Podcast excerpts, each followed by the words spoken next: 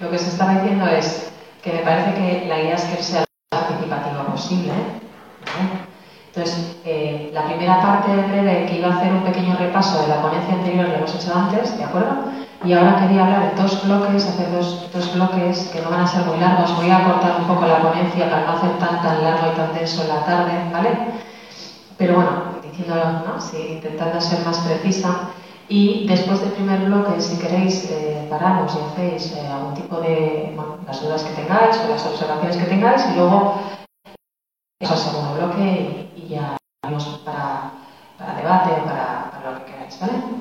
Bueno, eh, como os decía, eh, el planteamiento que me hacía Lunes Lilas en este caso era entrar un poquito más a nivel institucional de qué está pasando en Cataluña o por qué en Cataluña estamos trabajando en teoría pues también, ¿no? Eh, hasta el punto de, bueno, pues eso, que, que se están desarrollando cada vez más, más eh, proyectos basados en la mentoría y en concreto en la Mentorea que está haciendo cosas, bueno, Donas Mentoras está haciendo cosas a nivel municipal en diferentes municipios y también para la Generalitat de Cataluña. ¿vale? Esta era la primera parte y la segunda parte era hablar de esos proyectos que estamos desarrollando ¿vale? y explicaros algún caso eh, que para mí es relevante de acompañamientos que, bueno, que para mí han tenido una trascendencia especial. Yo no hablo de éxito ni mucho menos, como decía antes, sino de buenas prácticas, de casos de buenas prácticas que para mí son relevantes. ¿vale? Entonces, bueno, para empezar por esta parte más institucional, quería utilizar esta herramienta que es tan empresarial que se llama esto del eh, Es una herramienta DAFO, María, que es hablar de, eh, pues de las debilidades, las eh, amenazas, las fortalezas y las oportunidades de lo que sea. ¿sí? Aplicas esta técnica, lo utilizo porque me venía como muy bien, porque en realidad eh, cuando yo vuelvo de Copenhague y empiezo a, a plantearme, pues eso, abandonar mi trayectoria temporalmente como jurista y dejar un poco de lado el mundo del derecho para centrarme en este programa de mentoría, ¿vale? Empiezo a ver esto de lo que os voy a hablar ahora, lo voy viendo en la medida en que voy implementando estos programas, ¿sí?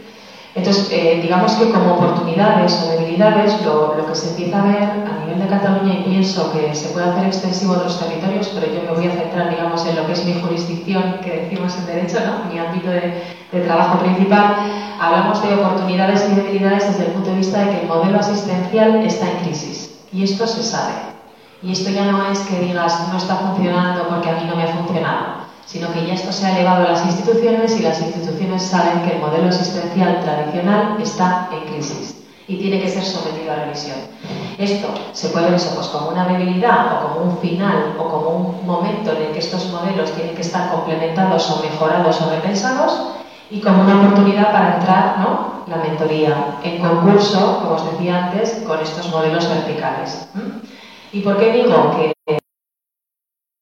en 2018 se convoca a unas mentoras a participar en el Congreso Nacional de Servicios Sociales de Cataluña, donde se junta pues, todo lo que son trabajadores sociales, educadores de Cataluña.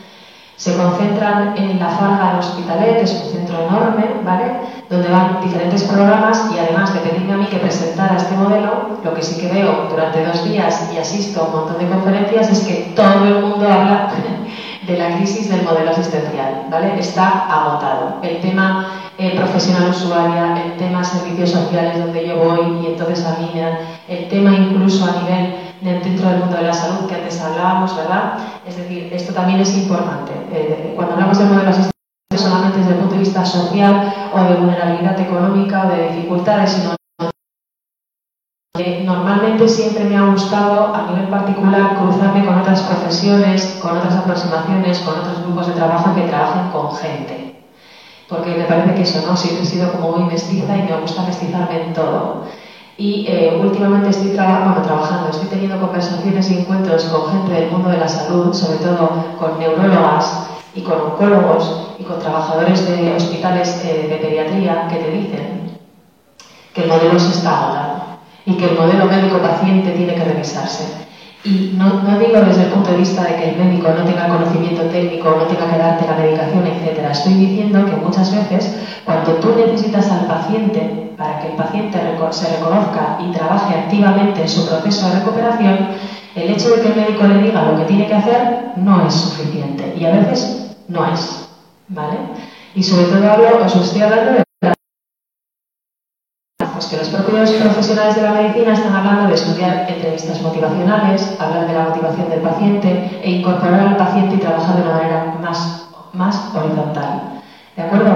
Y como os decía antes también está que, por ejemplo, en el mundo pues de la oncología se está utilizando la mentoría constantemente. Personas que han pasado por esta situación tan trascendental vitalmente acompañan a otros enfermos.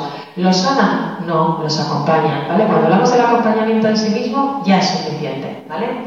Entonces, como os decía antes, ¿no? Y, me parecía muy interesante decirlo para salir un poco ¿no? de esta cosa endogómica que digo de las violencias machistas y del trabajo por la recuperación o de la superación de las violencias, que me interesaba mucho decir que cuando hablamos de la, de la crisis del modelo, esto cursa para todos y para todas, ¿vale? Y en diferentes ámbitos. Y esto me parece muy importante y un momento muy importante para cambiar el eje y dejar de hablar de profesionalización, especialización, a un proceso de crecimiento. Esto es personal, ¿vale? Es decir, podemos llegar a un punto de especialización tal como el que podía tener yo hace un tiempo, ahora ya no, porque me habré quedado obsoleta después de tres años, pero de especialización jurídica, o podemos hablar y dar el salto y hablar de crecimiento profesional en el que incorporo otras miradas, me pregunto otras cosas y aplico otras técnicas. ¿sí? Entonces, bueno, esto me parece importante, ¿no? Eh, este interés por involucrar al paciente, a la persona en su proceso de recuperación y de sanación, ¿no? Y también pasa por lo mismo que os decía antes, que es incorporar a la persona y sacar a la persona de estos modelos únicos de salida, ¿no? Y, no pedirle solamente a la persona que se adapte al modelo, sino intentar adaptar el modelo a la persona. El modelo al paciente, el modelo a la mujer, ¿eh? el modelo al migrante, a la migrante, a quien sea. ¿sí? Esta es una de las primeras cosas por las que creo que se ha empezado a, eh, a acariciar esta metodología de la mentoría. Otra, otra de los motivos o de las cuestiones que yo veo como oportunidades o fortalezas es eh, qué está pasando con el mundo del asociacionismo y los grupos de mujeres en Cataluña. Eh, hablo siempre desde una percepción, es lo que yo recibo, lo que yo siento y lo que yo vivo después de eso, ¿no? de participar en, el sistema público y, como activamente en, en, en Cataluña. ¿no?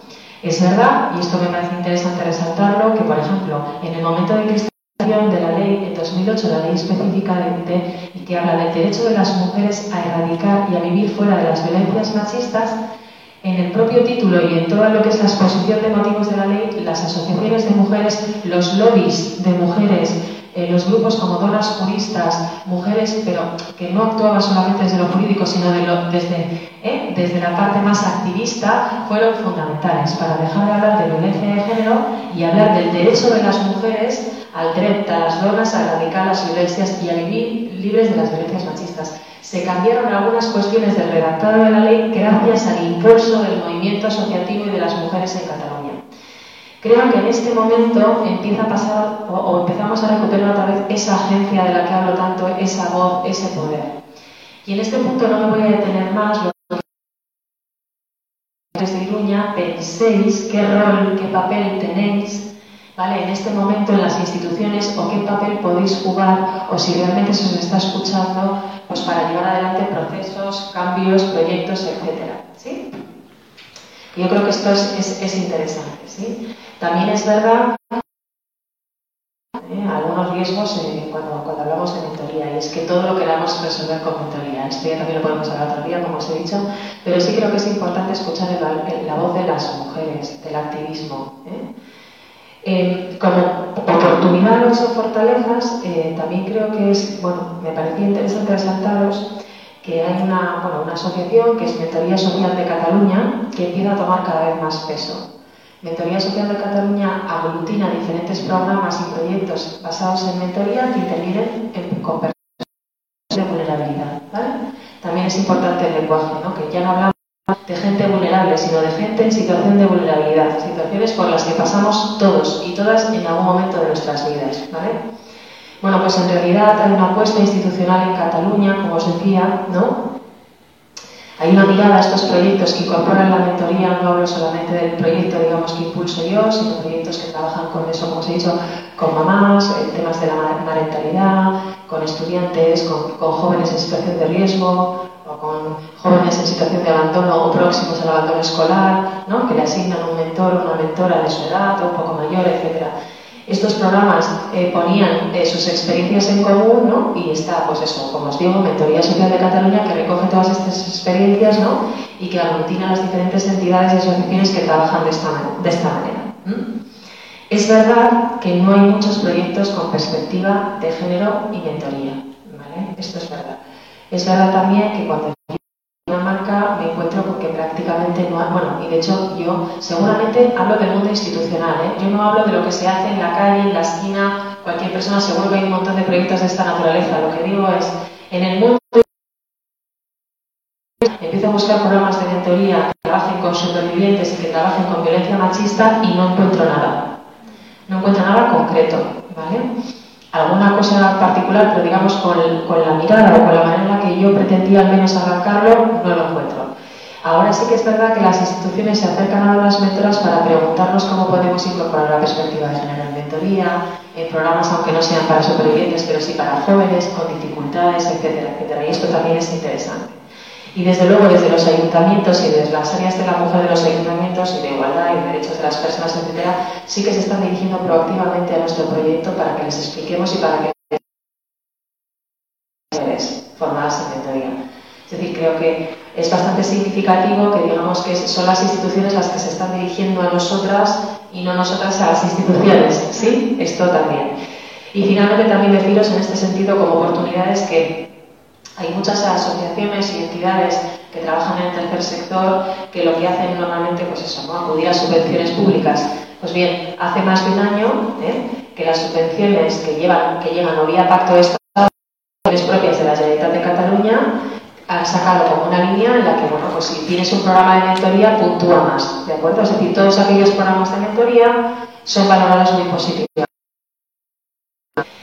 Después, eh, bueno, como oportunidades también o como algo a, destacar, creo que tiene que ver pues, el impacto del contexto europeo e internacional. Eh, eh, hay, como os he dicho, entidades que trabajan solo con mentoría en Europa, ¿vale? Eh, como os decía, yo me formé dentro del contexto europeo, que quizás no es, mucha virtud, pero no, conozco tantos programas en, otros, en otras latitudes, pero sí sé que en países europeos hay muchos programas en, según qué países, en algunos países del centro de Europa y del norte de Europa. Y sí que es verdad que dianualmente, cada dos años, en una ciudad europea se celebraba un congreso de mentoría para hablar pues, de las virtudes, de cómo mejorar y poner buenas prácticas en común. Pues bien, este año, en el mes de marzo, iba a ser Barcelona, la ciudad de Barcelona, la sede del Encuentro Europeo Internacional de Mentoría. Más de 300 eh, eh, entidades y gente, incluso, bueno, y después grandes espadas o grandes mujeres y hombres del mundo de la mentoría, sobre todo de Canadá, de Estados Unidos y de Asia, iban a venir, pero como sabéis, llegó el suspender este encuentro internacional y la semana que viene, el 7 y el 8 de octubre, se celebrará virtualmente para todos. Entonces, como quiero deciros con esto, este, este encuentro de, bueno, del European Mentoring Summit está organizado, digamos, y liderado por la entidad que os he dicho de Mentoría Social de Cataluña. ¿eh? Esto también sitúa a Cataluña, a Barcelona, ¿no? como un activo, como, como un territorio interesado en esta, en esta metodología. ¿De acuerdo? Es verdad, como os digo, que como se ve sesgos de género en algunos de los programas, estaban especialmente interesados en que uno de los ejes de este, este Congreso Internacional fuera mentoría y género y ahí estaremos eh, con el programa de unas mentoras y una mesa redonda trabajando eso, ¿no? La diferencia entre trabajar con mujeres y trabajar con perspectiva de género, ¿vale? Y mentoría. Y, creo que con esto eh, he acabado, digamos, este bloque de, la parte más institucional de por qué pienso que es un momento interesante para aterrizar con estos programas. No sé si queréis hacer algún tipo de, consideración o comentar algo. Bueno, yo le venía comentando a, a, mira, a que se me olvida este, por cosas a veces que se me ocurren, nada de que yo le estaba diciendo, que para un chico de 17 años, un modelo no es es uno entre los 17 y con mucho 18, 20. Porque va a pensar, va a pensar el chico que piensa lo mismo, pues si va una persona más esto, y ahora lo acabas de decir tú, y entonces pues estoy pensando. Sí. Depende del caso, pero incluso a veces, eh, eh, bueno, alguna vez he comentado que eh, entré en contacto, bueno, no, no muy directamente, pero supe de un programa que se hacía de, de Dinamarca, en August, eh, bueno, el, sistema danés es muy flexible en cuanto a la educación, es decir, no es como aquí, y ahora ya también está cambiando, pero digamos que no tienes que hacer la carrera en X años, no, está todo tan pautado, ¿de acuerdo? Se dan más oportunidades para pensar. Y eh, una de las cosas que se hacía en vía mentoría es colocar, hacían mentoría intergeneracional, pero con el eje profesional. Imaginaos, en un caso como el mío, tengo 46 años, que me pusieran como mentorada de 20 que no sabe estudiar, pero tiene duda entre si estudiar periodismo o derecho, ¿vale? Bueno, pues hacían estos acompañamientos de mentoría con un resultado muy bueno y había una diferencia generacional en este caso muy interesante, porque lo que yo le explicaría a esta chica no solamente es lo que va a estudiar, sino si tiene un perfil, si, cuál ha sido mi experiencia, eh, qué es lo que pienso, si creo realmente que tiene interés o no, intentaría preguntarle si, no sé, pues, sé, si, tiene si tiene interés en viajar, si tiene una mirada más internacional,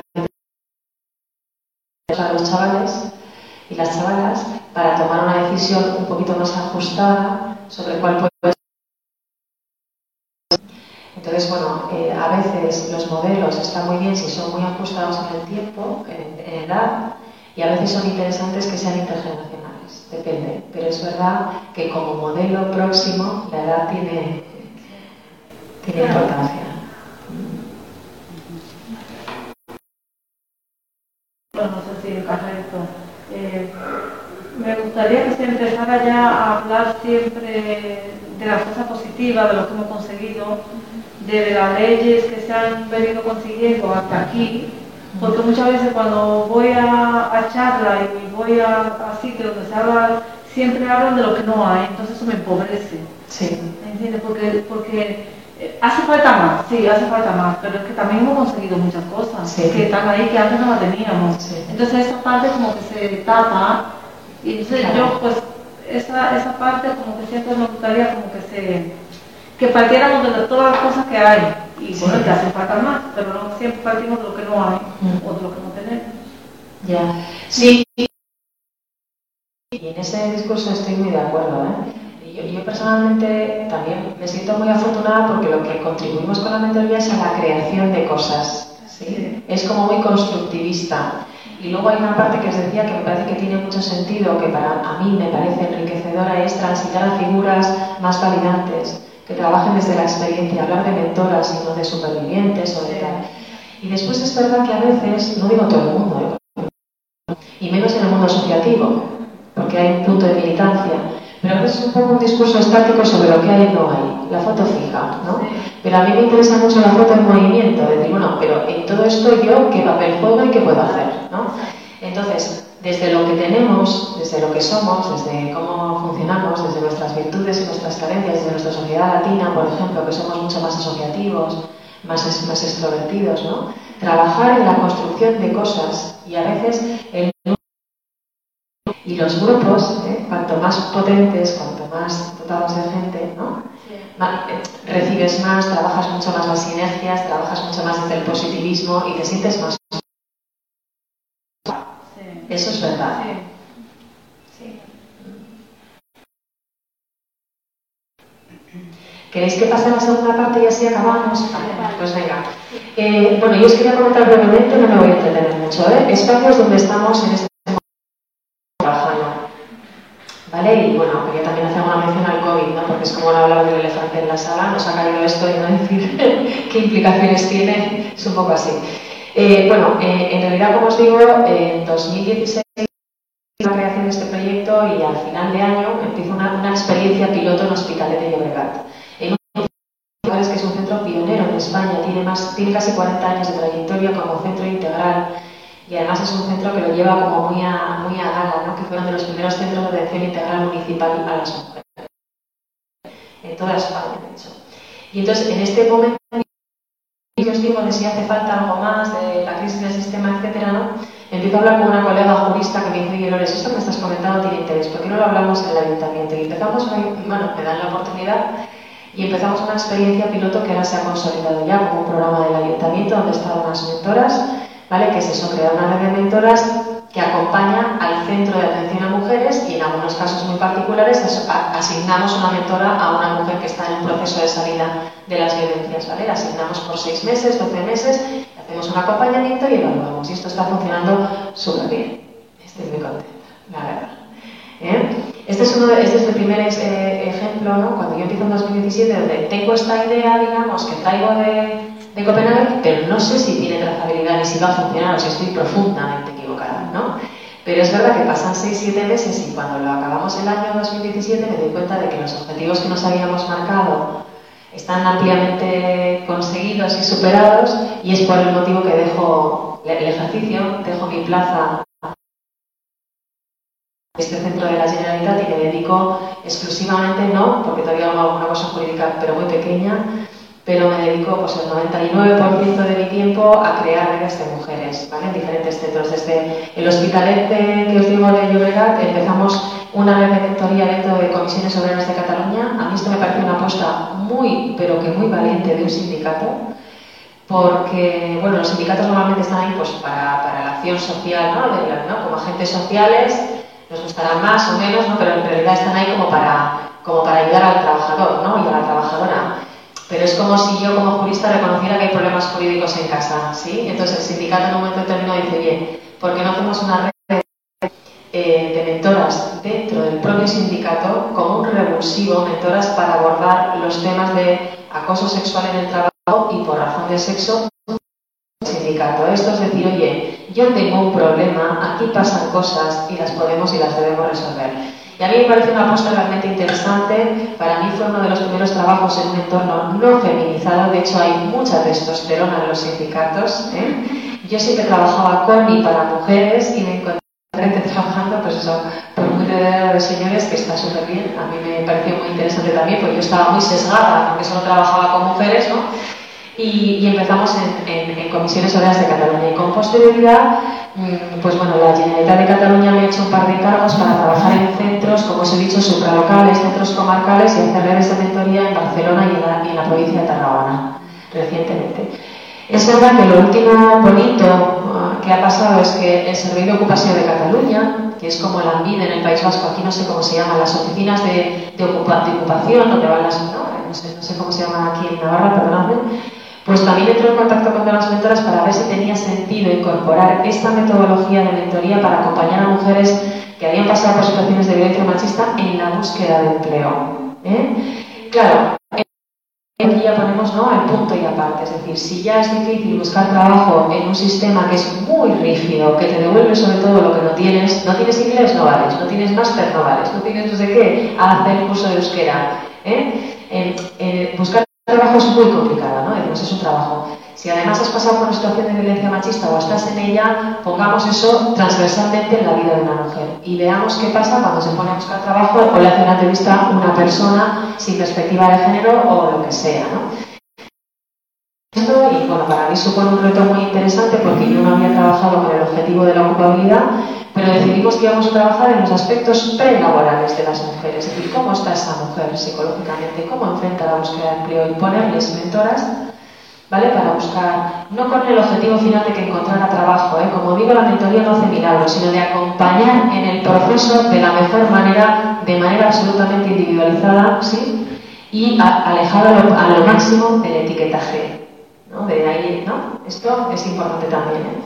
Y también porque desde dentro del propio sistema, a veces sin darnos cuenta, volvemos a victimizar, que es como cuando se abren estas cuotas para mujeres, ¿no? Y no, pues eh, van a contratar a X mujeres y sean mujeres que han pasado por situación de violencia. Y vamos a ver un proceso ¿eh? de búsqueda de empleo, un proceso donde las mujeres llegas tú ahí con tu etiqueta en la frente de yo soy víctima de violencia y a mí me van a hacer la entrevista porque hay que hacer una cuota del 5% porque, nos, porque hay una ley no de tal. ¿Sí? Esto pasa.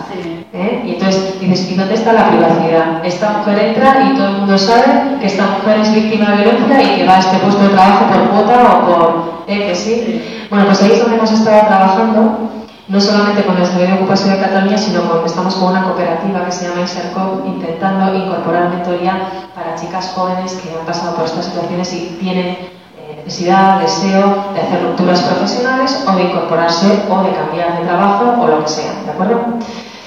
Eh, en cuanto a algunas experiencias o buenas prácticas o cosas que a mí me parece interesante explicaros aquí y que me pasa mucho que me preguntan, o reservas o referencias que también es normal hay que explicar un poco eh, bueno, el concepto de intrusismo y el de la anticipación de la mentora. Con respecto al intrusismo, me ha pasado poco, pero nos ha pasado alguna vez que las instituciones o los profesionales piensan que la mentora igual hace el trabajo del profesional. ¿no? Dices que igual la mentora hace el trabajo de la jurista, es que igual hace de psicóloga barata, es que puede haber una situación de intrusismo. A mí me parece importante decirlo porque, ya digo, si no se me ha dicho a veces, lo he leído entre líneas en reuniones con las instituciones o con los profesionales, y me parece interesante decir que yo no digo que no pueda pasar, yo digo que a mí no me ha pasado nunca. Las mentoras entienden perfectamente en qué consiste el acompañamiento, una vez que hacemos obviamente las formaciones de capacitación en mentoría, que para eso estamos, para trabajar en la formación, y la mentora sabe que lo que excede de la mentoría ha de ser derivado al profesional. Y que cuando alguien llega con un problema recurrentemente o con una recurrente, la mentora buena no es la que está dos horas al teléfono con la mentorada, la mentora buena es la que es la antena en la Oye, igual hay que intensificar el trabajo psicológico porque estoy viendo que en la calle está flaqueando. Oye, incluso por eso os digo las derivaciones y la anticipación de la mentora. Muchas veces las mentoras hacen un trabajo de derivación de información al profesional impresionante. Y esto ha pasado, por ejemplo, especialmente durante la época del COVID.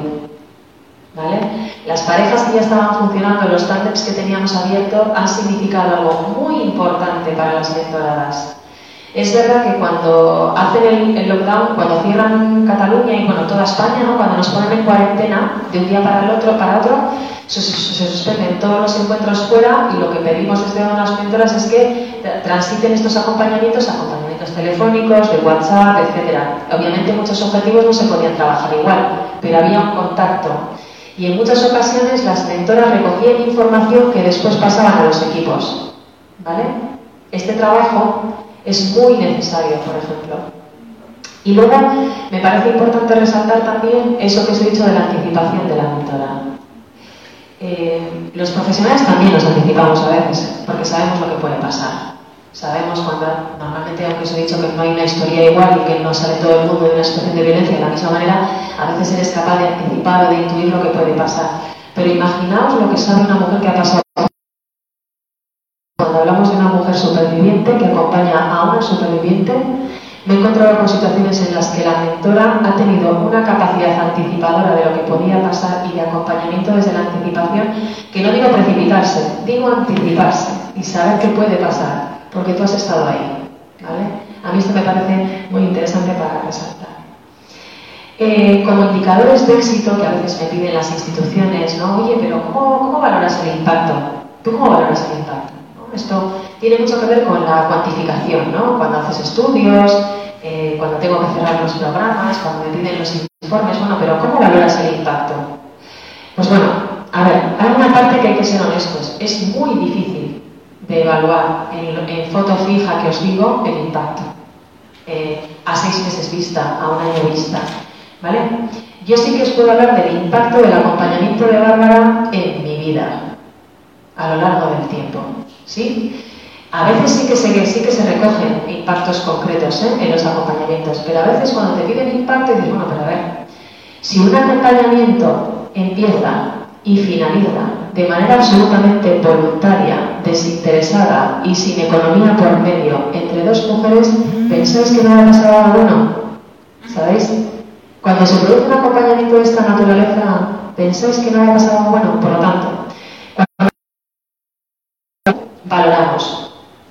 hasta la fecha prácticamente ningún tándem se ha parado, todas las mentorías han acabado. En algunas ocasiones, cuando yo hago evaluación, porque hago evaluación a mitad y a final del programa, las mentoras o las mentoradas me piden continuar un tiempo más, no se puede continuar interrumpidamente, hay que acabarlo, ¿vale? Esto es metodología. Pero alguna vez me han pedido que continúe un poquito más y como la, como la mentoría incorpora flexibilidad, somos flexibles. El hecho de que me pidan más tiempo es un indicador de que algo va bien, porque no quedas con alguien para tomarte algo ni para hacer un acompañamiento si no va bien y no apetece, ¿vale? Eh, por lo tanto, eh, casi siempre, esto se recoge en los cierres, que te dicen, bueno, yo he hecho este acompañamiento, oye Lores, cuando quieras, cuando haya otra persona, cuando yo sea necesaria para otra, por mi perfil, por lo que sea, estoy disponible. Eso es un indicador de éxito, ha funcionado para la mentora.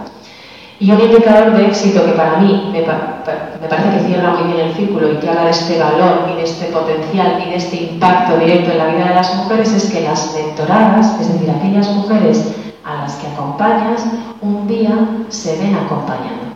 Y esto también lo preguntamos. No hoy, no mañana, no el año que viene, pero algún día te verías con otra mujer. Si esa mujer a la que han acompañado un día se ve como acompañante, tú sabes que eso ha funcionado, que eso ha tenido un impacto en la vida de esta persona. ¿De acuerdo? Esto también me parece interesante. Como os he dicho antes y no me repito, durante la época de COVID ha sido muy difícil, hemos sufrido, ¿no? Todo el mundo de nuestros trabajos, pues en mentoría, que trabajamos con personas y con la proximidad, ¿no? Pues lo hemos pasado mal.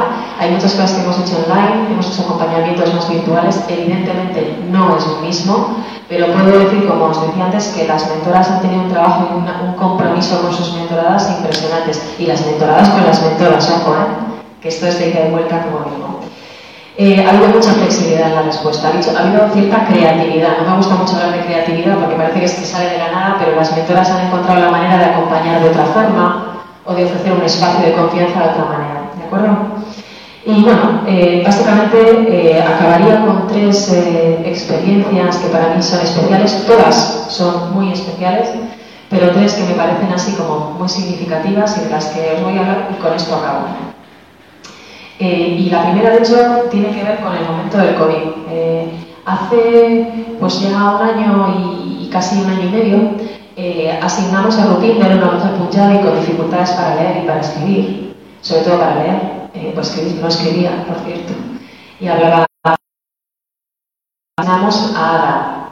Ada es una mujer que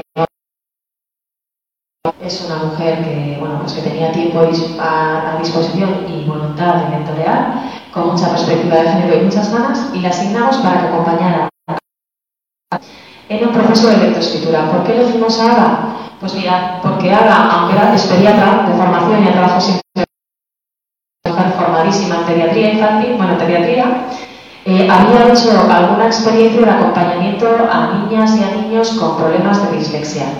Como ya tenía esta, esta aproximación y esta experiencia en el acompañamiento a, gente con dificultad de comprensión lectora y de comprensión, pensamos que tenía mucho interés. Y a la vez pensamos que como tenía esta aproximación médico, ¿no? desde, desde la salud, podría acompañar a en todo lo que tiene que ver con su salud, eh, pues con dietas más equilibradas, pues porque Lupilla tenía mucho sobrepeso, comía pues mal, no se alimentaba bien y pensamos, bueno, pues es muy interesante para Lupilla. Eh, durante la época del COVID, Peter pues, pasa por un cuadro muy parecido a pues eso, ¿no? un positivo de COVID y la ingresan en un hospital. Y bueno, como Rupinder llevaba un tiempo con nada y ya había un vínculo muy, muy grande, me imagino que, sabéis a quién llamaron desde el hospital para explicar quién era Rupinder, qué le pasaba a Rupinder, quién tenía Rupinder, cuál era la calle de Rupinder, familiares, no tenía familiares, todo. Llamaban a Ada Rupinder llegó al hospital en estado de shock, dio el teléfono de Ada y los médicos del hospital a quien llamaban era a Ada. A quien le pasaron por WhatsApp los informes médicos para que Ada también los valorase porque sabía la historia clínica y médica de Rupinder fue a Ada. Y o sea, no estaba previsto, no sabíamos que eso iba a pasar, pero eso pasó. Llamaban a Ada. Y cuando salió Lupita del hospital, a que le dieron los papeles de la alta médica para que se los leyera y los entendiera y le explicara qué es lo que le había pasado y qué es lo que tenía que tomar, fue Ada, ¿no? Que siempre digo, es como una madrina en la vida de Rupinder. Me parece un ejemplo preciosísimo de lo que es un acompañamiento en, todo su esplendor, ¿de? Otro caso muy bonito, que a mí me parece también muy interesante, es el de Leo eh, a Leo la conozco eh, cuando me contratan desde el SOC, el Servicio de Ocupación de Cataluña, para hacer una red de mentoras en Santa Coloma. Y, uh, Katia también tenía unas dificultades de, bueno, segura y le ponemos a Leo, que también es una mujer pues activista de la vida, está metida en todo en su municipio para trabajar, hablar en catalán, ¿de acuerdo? En estos casos ya sabemos que hay programas ¿eh? de educación y programas de aprendizaje, pero es que hay mujeres que tienen muchos hijos a cargo y muchas dificultades y no pueden adaptarse al modelo. ¿Recordáis lo que os he dicho? Luego el modelo es adaptar a las personas. Rupinder no funcionaba en el grupo lingüístico porque y por su, bueno, por, por su contacto, digamos, con el mundo anglosajón, pronunciaba las vocales como los ingleses, como una I. ¿Y quién se dio cuenta de eso? Ada, lo mismo tener una mentora que ir a una clase. Es fundamental en ayudar a Lupinde a los, sonidos vocálicos, A, I, O, U, pues Lupinde, por cierto. Y esto es trabajar Lupiter no lee en el metro, Lupiter no llega a las casas donde tiene que limpiar. Y si Lupiter no tiene dinero, Lupiter no se emancipa. ¿Sí? Así es ampliar la mirada. ¿sí? Bien, vuelvo con Katia y con Leo. ¿Qué pasa ahí? Pues que Katia le comenta a Leo que tiene una entrevista de trabajo.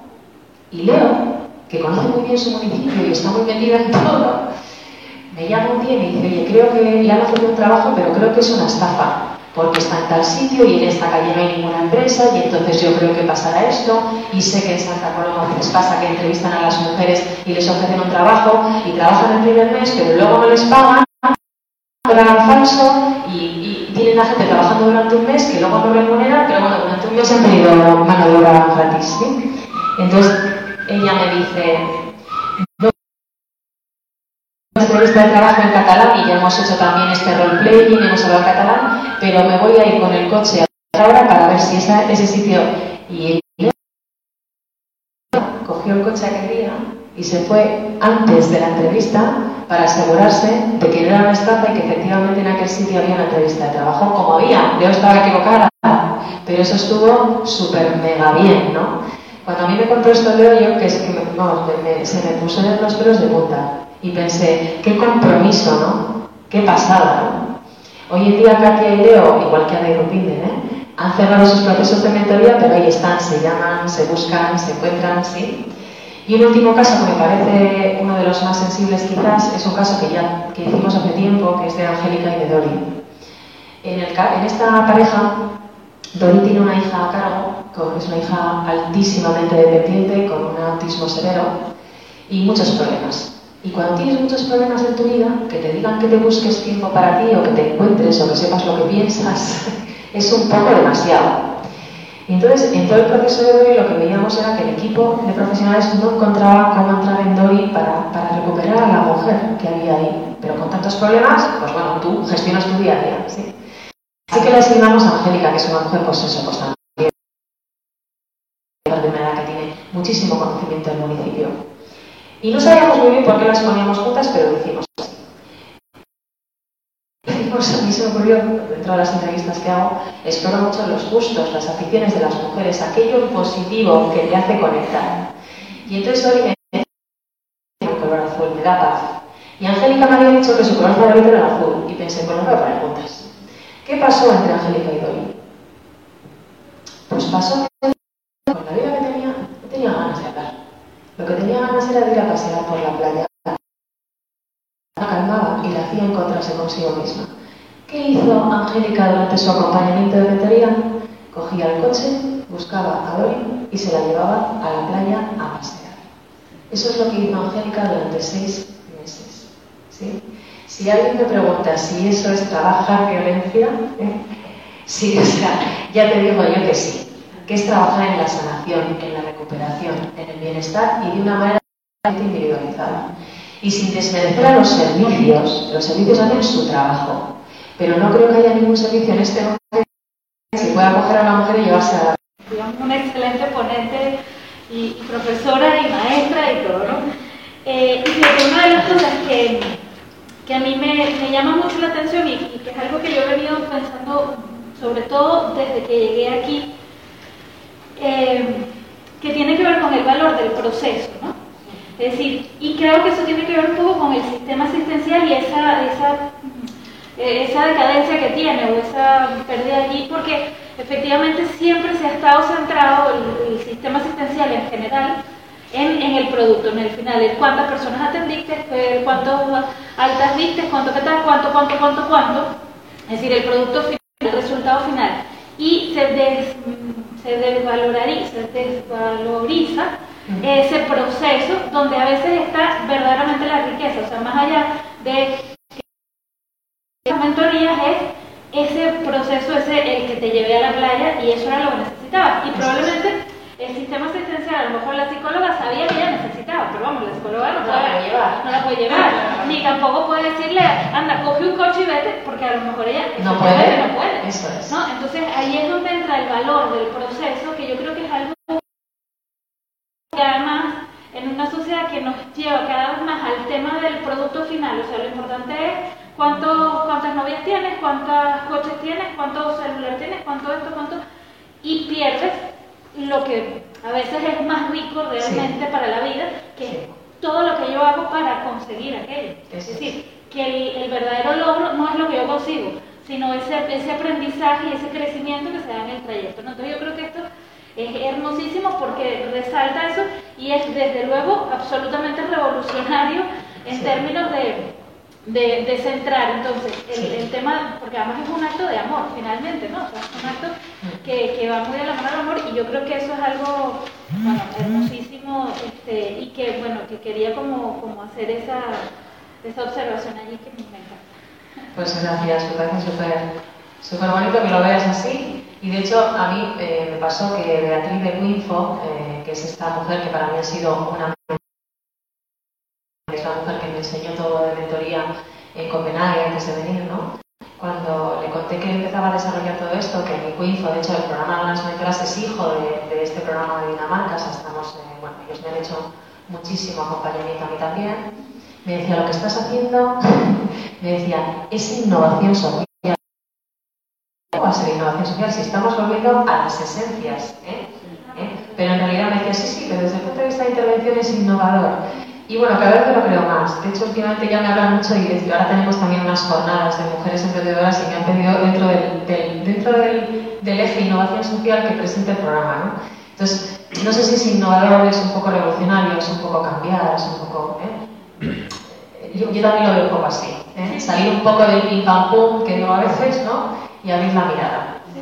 Es como al detenerse, o sea, yo siento porque, eh, digamos, más allá de, del cuánto, es el cómo. El cómo. ¿no? Es el cómo. Y ese, ese cómo, ese valor que, que, que, además no está preestablecido, no es que tienes que hacer uno, dos, tres y cuatro, sino que es lo que cada uno, o sea, es rescatar además, que yo creo que es una cosa muy difícil también en el discurso institucional y en el discurso profesional en general, eh, rescatar la palabra del otro que está allí es, inmensamente difícil porque a uno no se lo enseñan desde el punto de vista eh, de, la formación profesional, pero es decir, bueno, si el otro, realmente yo puedo creer que necesita esto, pero el otro me está pidiendo es esto otro, que no tiene nada que ver con lo que yo creo. Y es allí el rescatar, el darle la palabra, el empoderarlo finalmente, porque es decirle, bueno, sí, eso vale también.